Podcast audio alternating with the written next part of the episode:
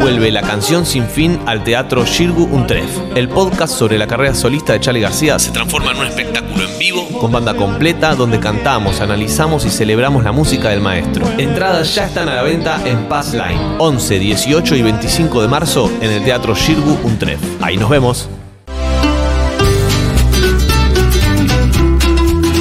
Pensando en esto del no los voy a defraudar y no sé si se acuerdan una nota que le hizo Pergolini a un flamante presidente Mauricio Macri allá por 2016 Ah. que le dijo, che, no nos cagues. ¿Te acuerdas? No, no. El medio que sacó la carta y le dijo, che, no nos cagues. ¿Y sabes lo que le respondió Macri? No es la idea. No es la idea como, como que podría haber sido la idea tranquilamente, ¿no? Eh, ¿Te acuerdas de eso, Julita? Hola. Hola, ahí estás. Sí, sí, me acuerdo. ¿Cómo, cómo olvidarlo? Sí, sí, tremenda la respuesta. No es la idea, pero era la idea al final. No, no, no. Sí, sí, sí. Lo peor de todo es que es la idea. no lo puedo decir, claro. Dijo, qué espanto. ¿Qué Bueno. No se lo puedo decir por ahora, ya se van a enterar. Ay, Dios. Qué ¿Cómo están ustedes? ¿Qué calor, loco? No, tremendo, pero bueno, parece que eh, el sábado va a empezar a aliviar un poco la cosa, la semana que viene va a terminar de aliviarse la cosa.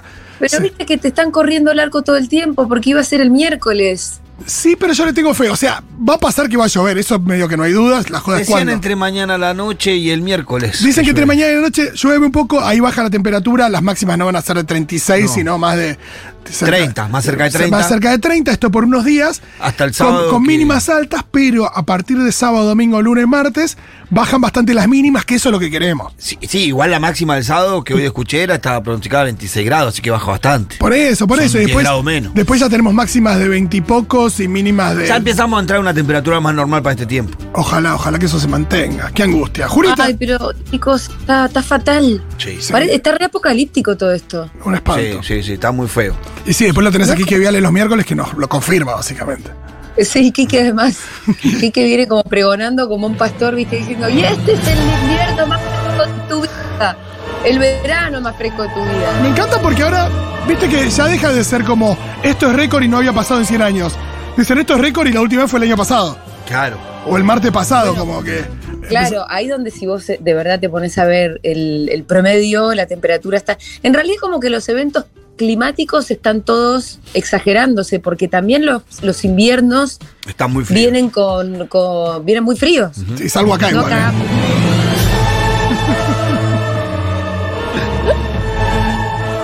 O sea, como no acá en Buenos Aires concretamente, pero vieron esas ciudades que son muy frías, tipo Sí. Chicago. Fue el frío, fue el invierno más crudo de los últimos no sé cuántos años, como que todo se va extremando. Lo que ya no tenemos es media estación. Eh, pienso en el día después del mañana, la gran Ah, película eh, con Claro. Jake Gyllenhaal. Y, Que claro, que lo que trajo eh, es una ola de frío en vez de una ola de calor. y me hace, me hace acordar a uno de sus farmacéuticos que contó que una piba se acercó y le pidió la, la pastilla del día después del mañana. No, boluda, si la tomás después del día, después de mañana ya es re tarde. Sí, igual es verdad que es un poco apocalíptico si es no deseado, así que está muy bien lo que dijo también. Bueno, eh, Oscars, ¿estuviste viendo algo o no? ¿Te quedaste hasta el final? Sí, sí, me, me aburrí muchísimo. Fue. Además, viste que al final eh, de todo Jimmy Kimmel, si yo no vi mal, Sí. viste que cuando sale hay un cartel que dice Oscars sin ningún incidente y pone como el número uno. Sí, sí, que es lo que se usa en las fábricas, ¿no? La idea de que Claro. días sin Sí. incidentes y sin que nadie se lastime. Pero en el conteo, ellos mismos ponen que fue el primer Oscar. ¿Cuántos, fan- cuántos van? ¿Como 100? 95. Bueno, dentro de esas 95, esta fue la primera sin incidente. No, de- no, lo que dicen es, no, en realidad es, hay un incidente, Ah, entonces empieza a contar desde ah, ahí. Es así, el- el- creo que es algo que se Ah. hace en, en algunas fábricas, que es bueno, había un cartelito que dice días sin incidentes, a partir de, entonces la idea es extender todo lo que se pueda esa cantidad. Eh, sí, hicieron Perfecto, muchos chistes con la Sí, cachetada. como que Sí, incidentes, ¿viste? sí, sí, sí. Es verdad que fue, en ese sentido, creo que se preocuparon muchísimo porque fueran correctos. Claro. Le dijeron a, eh, a los ganadores que hablen poquito, hablaron todos poquito. La, la ceremonia, independientemente de cuánto nos divirtió o no, fluyó. Eh, y, pero no pasó nada especialmente extraordinario. Además, eh, estaban bastante cantados muchos de los premios. Y eso me parece siempre le baja un poquito el, precio a, la entrega. Aunque bueno, también tuvimos a Lady Gaga y a Rihanna que nos ayudaron a levantar justo después de eh, la noticia, nada, que peor cayó por estos lados, que es el triunfo de Sin Novedades en el Frente como película internacional. Sí, sí, me bajó voy a decir. Y sí, porque estaba la fe. Por más que ya lo habíamos dicho, la estadística indica que siempre una película que además de en esa categoría está nominada en muchas otras, como mínimo gana esa categoría. Eh, y bueno, acá no fue la excepción, pero queríamos que fuera la excepción. ¿Faltó el Dibu?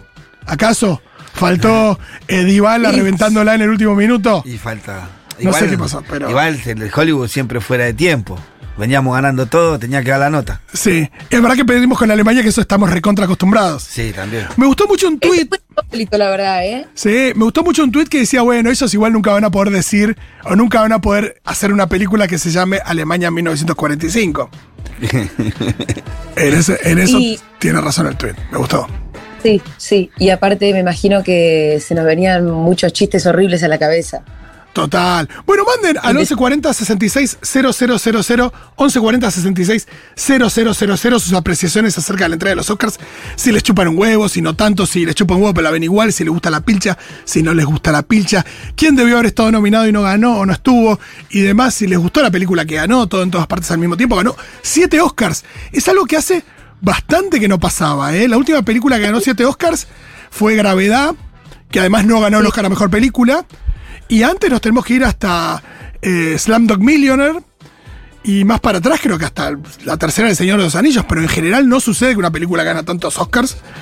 Eh, así que llamó mucho la atención. Y además, algo que llamó mucho la atención de esa película y en realidad de la entrega, es que es una película que si uno tiene que hacer una lista de, de cosas destacadas que tiene la película, las actuaciones están muy bien, pero no las pone entre lo que más se destaca de la película. Uno puede decir la edición, el laburo visual, la originalidad, el guion. Pero las actuaciones por ahí no es lo primero que uno pone ahí arriba. Y es una peli que ganó tres de los cuatro Oscars a actuación que se entregan. Tenemos cuatro Oscars, los dos de reparto y los dos principales de actuación. Y es, en todo en todas partes ganó tres de esos cuatro, que es algo que había pasado solamente dos veces en la historia. Y bueno, Eh, eso sí ¿sabés llamó la atención. Ayer a la tarde, Rolo, Sí. La, la empecé a ver en lo de mis suegros. Eh, primero me quiero reportar, estoy en mi casa porque Rita está con laringitis Ay, y había un ratito en el que nadie la podía cuidar y por eso me quedé, pero durante la columna de Levin calculo que salgo para allá y ya nos vemos. Eh, así que por eso estoy conectada eh, tipo pandemia. besos y caricias para Rintin. Sí, pobrecita, está con una voz muy graciosa. Eh, para, ayer la empecé a ver, habremos visto la mitad, después sucedieron cosas, eh, nada. Pero me gustó la peli, pero me pareció un poco exagerado, ¿no? Como no era para tanto. O para vos sí. Yo creo que no. A mí es una peli que me gustó, pero me parece que, que no es una peli que yo diga, bueno, me encantaría que quede en la historia y que se premie un montón. Y esto es una película que representa un montón de cosas que, que, que yo, no sé, comparto. Me parece que es una peli que está muy bien y que generó cierto. Cierta fiebre, hay que ver también cómo son estos premios, ¿no? Donde de repente la industria dice, bueno, ¿qué es lo que queremos celebrar? Y acá dijeron, bueno, vamos a celebrar la originalidad, en un presupuesto acotado, pero, pero utilizado de manera creativa, actores con unas narrativas interesantes en términos de, su propio recorrido, eh, la diversidad también, una película que habla de la familia, una película que le gusta al público, eh, que no es una secuela, digo, probablemente hayan elegido premiar todas estas cosas, eh, pero yo creo que es una peli que, en comparación de otras películas que estaban nominadas, es una peli menor. Yo creo que eh, Los Espíritus de la Isla, que es Banshees of Inisherin, Tar, mismo Los más de, de Spielberg y alguna que otra Sí. más, eh, son películas más importantes. Y lo que creo que termina siendo, por lo menos a mí, dejándome sabor a poco, es esto de que una película, en realidad dos, que son eh, todo en todas partes y Sin Novedades en el Frente, acaparen tantos premios, porque una ganó siete, la otra ganó cuatro de veintipocos Oscars, eh, es mucho. Entonces voy a decir, bueno, hay un montón de películas muy valiosas que se van con las manos vacías. After Sun, que tuvo una sola nominación, eh, las manos, eh, quedó, eh, era la de Paul Mescal, el actor, manos vacías. Tar, nueve nominaciones, manos vacías. Eh, Los Espíritus de la Isla, lo mismo. Los Fablemans, lo mismo. El Triángulo de la Tristeza, lo mismo. Muchas películas muy importantes que se van en cero y que yo creo que son películas que, que podrían haber tenido algún que otro premio. Eso me pasa. Creo que daba para que se fuera una ceremonia con premios más repartidos, como mínimo. Claro, claro. Sí, eh, como que vimos las mismas caritas subiéndose al escenario una y otra vez. Sí, y bueno, qué sé yo, los Daniels, que son estos dos, eh, Daniel eh, con diferentes apellidos, Daniel Kwan y Daniel Scheinert, directores de esta película, es su segunda película. Y buenísimo, ¿no? Uno de un discurso genial cuando ganó el premio a mejor director, eh, Daniel Kwan. Y lo loco es que los tipos se volvieron a su casa con más Oscars que Scorsese, porque ganaron director, película, Claro. y ellos también habían escrito el guion, entonces se llevaron tres Oscars esos a su casa y Scorsese tiene dos, por ejemplo. Eh, por Los Infiltrados, que ni siquiera es una. Este, si hacemos un ranking de las películas de Scorsese, debe ser la 10, ¿no? Y pasa un poco eso, que decís, bueno, es un premio que nunca ganó Stanley Kubrick, que nunca ganó Orson Welles, el premio a mejor director. Eh, ¿Qué sé yo? Tampoco tenés que esperar a que ganen derecho de piso toda la vida para darles el premio. Pero hay algo ahí donde son cosas raras. Yo creo que muchas veces los Oscars no tienen perspectiva. ¿Qué sé yo? En el año 95 Sí. eh, estaba Pulp Fiction, ¿no? Es una película que tiene un antes y un después, es una película eh, postmoderna en Hollywood, ganó la Palma de Oro en Cannes, Tarantino automáticamente se convirtió en, un- en una figura de- del mundo del cine y de la historia del cine con esa película. Y para, para el público es claramente una película inolvidable. Absolutamente. Que Y vimos, es de esas películas que volvés a ver muchas veces y no, no te lo olvidás, que tiene, empieza a tener como escenas icónicas, trajecitos icónicos, Sí, canciones que te acordás que están en la película. Impacto cultural, exacto, impacto cultural en términos estéticos, en términos de, de- digo, de muchas cosas, ¿no? Y el renacer de Travolta, Samuel L. Jackson, hay, hay un nacimiento ahí de, Samuel L. Jackson como actor y demás, o como actor popular. Y mm, en ese momento, bueno, ¿quiénes lo reconocieron? La película ganó la Palma de Oro en Kansas, se habló muchísimo de esa película, pero el Oscar lo ganó Forrest Gump, que es una película muy querida, muy recordada, pero que no es a la historia del cine lo que es Pulp Fiction. Y me parece que a veces falta perspectiva. Cuando estuvo nominada Red Social, una película que hablaba de su tiempo, con todos los rubros funcionando a la perfección, el guion, la edición, la música, todo. Y ese año ganó El Discurso del Rey, que es una película que no Pésima. dice nada de su tiempo. Aburrida. Claro, una película como correcta, bien actuada, qué sé yo, pero aburrida. Y bueno, y ganó esa película y pasa mucho, ¿no? Que, que- los Oscars no tienen esa perspectiva y que a veces premian corrección política, a veces historias, a veces a una, hay una cuestión de diversidad que quieren ampliar. Pero me parece que, que eso, como que no, no como si no tuvieran perspectiva histórica eh, de, lo que, de lo que realmente vale la pena premiar. Eh, qué sé yo, y- y cuando hablamos de esta corrección política nunca es del nunca es total, nunca hay una apertura real a diferentes temas, diferentes eh, miradas del mundo y demás. Así que en ese sentido, siempre flojar. Y no sé qué está diciendo la gente, si es que están mandando sus, sus comentarios. Acá, ¿cómo no va a ganar el mejor guion Banshees? Bueno, para mí el guion de Tar, o el guion de Banshees of Inisherin, o el de Triángulo de la Tristeza, eran mejores guiones que el de Todo en todas partes, por ejemplo. Bueno, ayer Manu, nuestro amigo, que, que Sí. en común tenemos mucho el amor por el cine y él sabe mucho, me decía algo eh, que me parece que tenía razón. No le, no le había gustado tanto eh, todo en todas partes. La voy a sintetizar Sí, sí, el sí. título porque es largo. Eh, me dice, es una película que me parece que se le ven mucho los hilos. Sí, sí, Hay- recontra. como, como, es como si fuera un guion construido con un poquito de esto, con un poquito de otro, con, con algo de, de- de acción, obviamente, como, no sé, inspirado en Matrix y, y- y guiones del tipo Memento, como esos guiones que tienen una vuelta y tienen otra y no sé qué. Eh, pero me decía algo que la mataba bastante un poco, pero decía, es una película muy de estudiantes de cine. Y bueno, que, bueno, No que- sé, es medio malvado cuando hace esas sentencias, pero algo de eso hay. Sí, también hay algo donde decís, bueno, es una película, si uno se pone en contexto, decir, bueno, para premiar, para celebrar, para decir, bueno, es una película original, es una película que, que rompe, digo, que es, que es mejor que esa película tenga, tenga más popularidad que, no sé, que la última de Marvel, pero eh, eso, eso se puede celebrar con un premio al mejor guion, con un premio a la edición, con, con otro tipo de premio, no con siete Oscars, que es algo que, digo, que uh, con lo que hubiera soñado Orson Welles o Stanley Kubrick o eh, Hitchcock. Y ahí es donde decís, che, Vértigo de Hitchcock no ganó ninguno y, esta ganó siete. Pero bueno, de nuevo, si nos miramos para atrás, siempre vamos a pensar que los Oscars son un poco un chiste y es lo que a veces es. Independientemente de cuánto nos guste esta peli, ¿eh? yo digo, a mí me gustó, pero no me, no me fascinó. Acá dice, ojo, porque Forrest Gump es una obra de, de arte. Sí, muy bien, aguante eh, Forrest Gump, pero me parece que. el, co- el- el colectivo de, lo- de los fans de Forrest Gump. Sí, sí, sí, sí. sí. Ayer. Sí, al Pitu lo veo muy participativo con esto de los Oscars. no, porque no, lo vio, se no quedó lo viendo vio. Boca, que aparte fue pero Me- me- más lastimoso. Me quedé viendo boca que fue peor. Me hubiera quedado viendo los Oscars mejor, Julio. y tampoco vi la película que ganó. Vi eh, Sin Novedades en el Frente, la vi hasta la mitad y me quedé dormido. Y después no la volví a seguir viendo.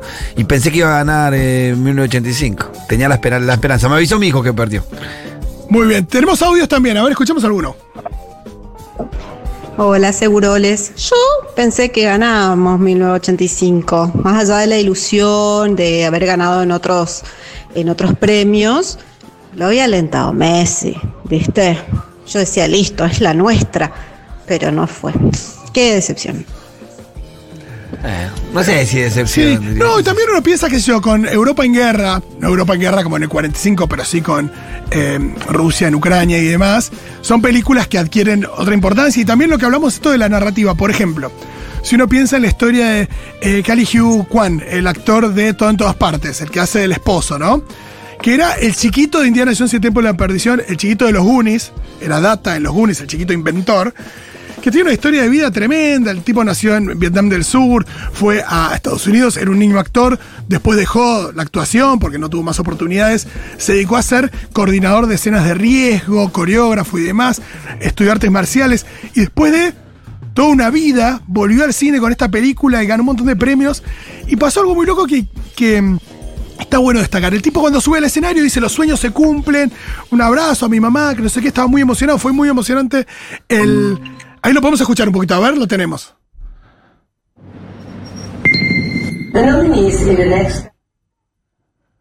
A ver si lo tenemos. Ah, no, no está, no está, no importa. Bueno, él estaba muy emocionado y demás. Y, el otro día, no me acuerdo con quién lo charlaba, que es un problema también que Hollywood y las películas las hagan personas que cumplieron sus sueños. Porque no sé si le puedes decir al mundo, tú puedes cumplir tu sueño, porque por ahí no es real. No, no. Entonces, No todos hay algo respecto de, de que las películas las hagan todas personas que cumplieron sus sueños, que, que es un poquito peligroso. A ver, escuchemos a el actor. Thank you. Thank you. Uh, my mom is 84 years old and she's at home watching. Mom, I just want an Oscar.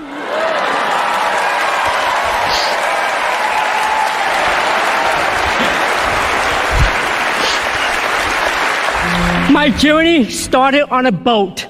I spent a year in a refugee camp. And somehow, I ended up here on Hollywood's biggest stage.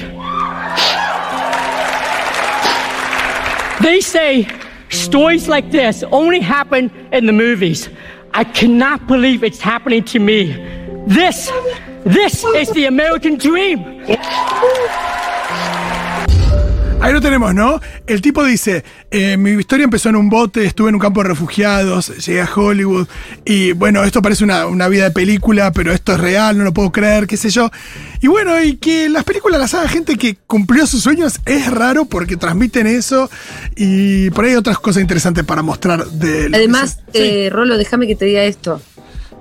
Con todos los cipaya que, so- que me pongo yo con Hollywood y con los Oscar y todo, que haya ahí eh, em, un chino diciendo This is the American Dream. Pero Rita, estoy hablando en la radio, bebé. ¿Me escuchan? Sí. Eso, que, que un chino ahí se pare ahí y diga eh, This is the American Dream, me pone como muy antiimperialista inmediatamente. No sé qué les pasa a ustedes. Claro, hay algo ahí, hay algo ahí también. Eh, digo, uy, loco, este, ¿cómo, cómo, qué, lo, qué cosa? Sí, también, por ejemplo, esto de la narrativa, ¿no? Michelle Yeoh, la actriz que ganó el premio a Mejor Actriz, que tiene un gran papel. Bueno, esta semana se habló, es más, ella subió una nota y fue- hubo polémica porque se hablaba esto de que, bueno, Kate Blanchett que actuaba genial en Tar, que para mí es una interpretación como más rica. Eh, bueno, ya tiene dos Oscars, entonces bueno, por eso es el tiempo de, de Michelle Yeoh. Y de nuevo, a veces pasa esto, ¿no? Esta la nominan por única vez en su carrera, probablemente sea la única vez, entonces bueno, es la oportunidad de dárselo. Es una actriz muy querida y demás. Y que Blanchett probablemente ya vuelva a ser nominada. Pero ese no debería ser el criterio. O Brendan Fraser, por ejemplo, que también tiene una gran interpretación. También su historia de vida invita a querer premiarlo. Sí, Pero bueno, es la mejor otra cosa, interpretación. no la historia de vida. Bueno, igual son dudas. es- nadie, nadie puede determinar que una actuación es mejor que la otra, pues son gustos, ¿no? Pero. No, es cierto que los Oscar también buscan de repente, siempre están en la búsqueda de, ¿cómo decirlo? De ampliar los horizontes en un sentido que me, par- para mí es bueno, como que de tratar de ser inclusivos, muy de a poco, obviamente, ¿no? Sí. Pero eh, viste que hace algunos años no sé, le empezaron a dar Oscars a los negros. Y eso estuvo bien. Sí. Eh, después otro año empiezan a darle Oscars eh, a películas que representaban algo que tenía más que ver con la diversidad y, y eso estaba bien. Eh, y ahora se- por ahí llegó el turno de los asiáticos. Claro. Eh, También tuvo el costado anti-Rusia la, la ceremonia, no sé si lo viste. Bueno, y le dieron la película Navalny, que es la película del sobre el opositor de Putin. O sea, Exacto. tienen una línea ellos, Sí, ¿no? sí. que en, en muchos casos es una línea, cuando vos ves como la media del universo, está a la izquierda, Sí. la de Hollywood. Porque el universo está muy a la derecha. Porque el universo está muy a la derecha, entonces ahí uno dice, bueno, che, yo banco como eh, algunos de estos criterios y estas búsquedas y todo, pero no hay que nunca perder de vista, nosotros lo vemos desde nuestra posición latinoamericana, que forma parte del imperialismo yanqui, la verdad que ese, eh, con el nombre de soft power, esa cosa de que el sentido común que ellos van instalando con ese aparato cultural que tienen, eh, forma parte de, la- de una conquista bastante imperial. Y sí, aparte de la máquina de generar sentido más grande del mundo, digo, el cine de. Hollywood. Totalmente. Exacto. Sí, Exacto, pero por eso te digo, cuando decís, bueno, pero de- igual está a la izquierda del promedio del universo, sí, está bien banco y al mismo tiempo uno dice, bueno, no dejan de ser el imperio. Eh, no sé si se entiende mucho lo que estoy diciendo. No, se entiende. Acá dicen una mención especial para la cara que puso Salma Hayek cuando leyó que ganó 100 veces en el frente. Es verdad que Salma estaba re con Argentina, ¿eh? Ah. Eh, ella ya lo había dicho, había tuiteado. Y ayer cuando menciona Argentina entre los países que tenían nominaciones, lo dice con otro tono, pronunciándolo bien. Y después pone cara de orto cuando anuncia el premio. Ahora escuchemos a Salma. The nominees in the next category come to us from Poland, Belgium, Argentina, Ireland, and Germany. ah, le repuso onda. Le puso onda, lo pronunció bien y sonrió y hizo como. Hizo una diferencia. Y bueno, estábamos como ella, como lo anunciaban Antonio Banderas y Salma Hayek. Había algo de ellos van a poder pronunciarlo bien, de como. Nada de. Y no. Yo, y pensé eso. y al final no sucedió. And the Oscar goes to Edward Berger. All quiet. Lo voy a hacer, pero con la peor de las ondas, dijo José Salma. Total. Eh, pero a mí, en ese sentido, yo le tenía un poco de fe, si bien como los números no nos daban, sobre todo porque esta, la, la alemana estaba nominada a mejor película en, en- en general. Sí, sí, tenía nueve nominaciones, las cuales ganó cuatro. O sea, no teníamos forma, la verdad, pero pensé que tal vez, justamente en este mensaje eh, a la izquierda del universo, en un momento donde la derecha viene avanzando mucho, primero una película que histórica, que muestra además un proceso de enjuiciamiento a los dictadores de una dictadura sanguinaria en América Latina, era interesante también. Sí, Para pero. esa historia, ¿no? Pero ganó una película sobre la guerra cuando hay guerra en Europa, ¿no? Me parece que también eso eh, Sí. explica un poquito. Y algo que yo charlé mucho en el, en el cineclub, que tengo con, con muchos compañeros, es esto de, bueno, eh, sin novedades en el frente, ¿no? Es una película que cuenta la guerra de, la Primera Guerra Mundial. Bueno, eh, por supuesto que la humanidad necesita contarse a sí misma a través de películas y tenemos cientos de películas de guerra, ¿no? Pero bueno, la pregunta es, ¿qué dice del mundo de hoy una película sobre una guerra de 1917, una guerra de trincheras, con una dinámica también muy diferente a las guerras actuales? Y, y también, ¿no? Esto de, bueno, ¿por qué eh, sirve una película sobre estos, los horrores de esta guerra hoy? Eh, ¿Cuáles son los horrores de la guerra actual? Es una guerra que es muy diferente, digo. ¿Por ahí tiene más que ver con eh, el efecto en el precio del pan en el mundo? ¿O realmente hay un montón de soldados que se mueren en esta guerra? ¿O son civiles los que se mueren? Eh, me parece que hay algo ahí de, de una película que sobre una guerra que tiene más de 100 años, que por supuesto trata muchos temas universales y la guerra es una, pero que no sé cuánto dice de, la actualidad. Sí que unos pocos manejan los hilos, eso está claro en la película, sí que hay un montón de gente que, que- se muere por decisiones que toman unos pocos y demás, pero, de nuevo, ¿sirve? ¿Para qué sirve, no? Es una pregunta que está bueno hacerse frente a estas películas también.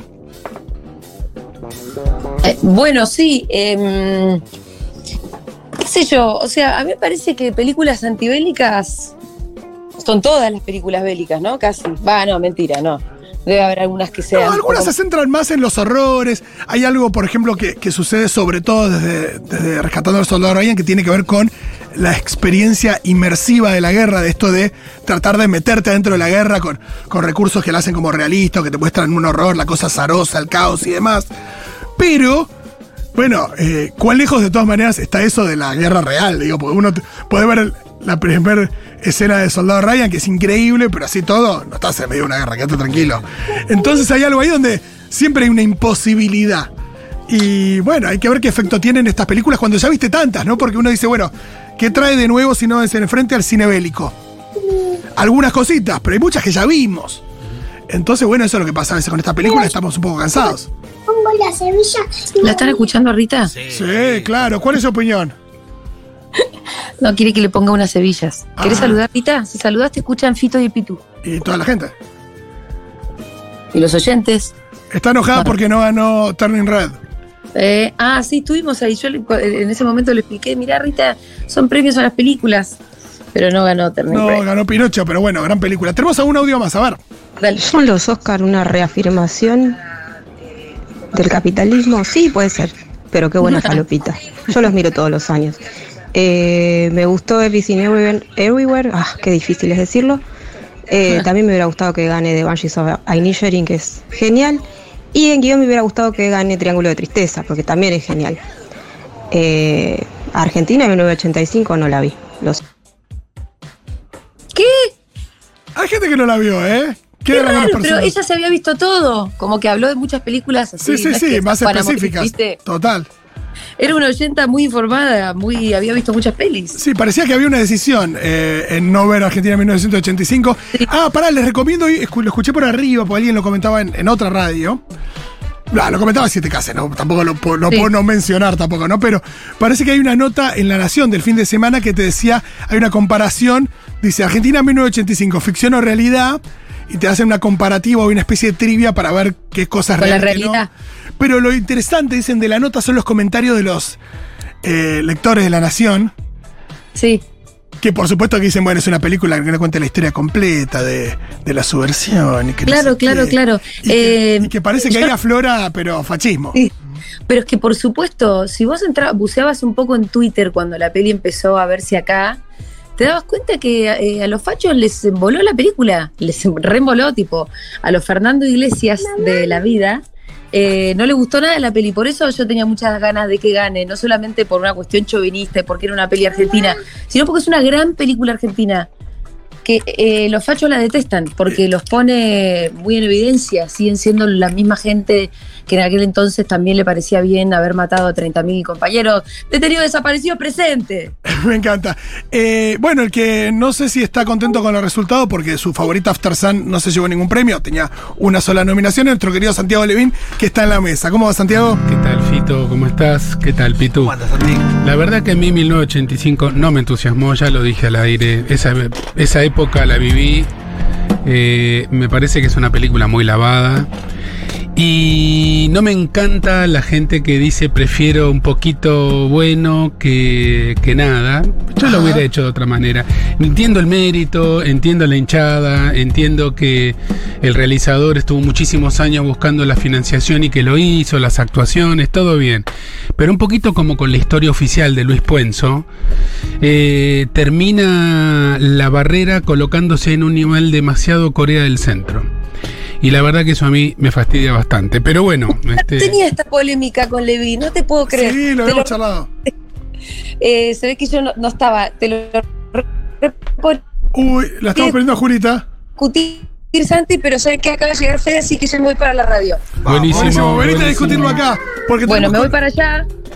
Porque tenemos columna de Santiago. ¿Qué tenemos hoy? Tenemos una columna con un título raro que la mitad de la columna va a ser explicarlo, que es Abulia Mundi. Bueno, ahí pienso en la bulia y pienso en el mundo. Exactamente. ¿Está bien para Y empezar? Es una alusión al título que vengo mencionando en las últimas columnas del último libro de Paul Preciado, Disforia Mundi. Después me voy a explicar un poquito mejor después de la tanda y el tema musical. Super, quedamos prendidos a Futurock porque es muy interesante la columna de Santiago Levin siempre.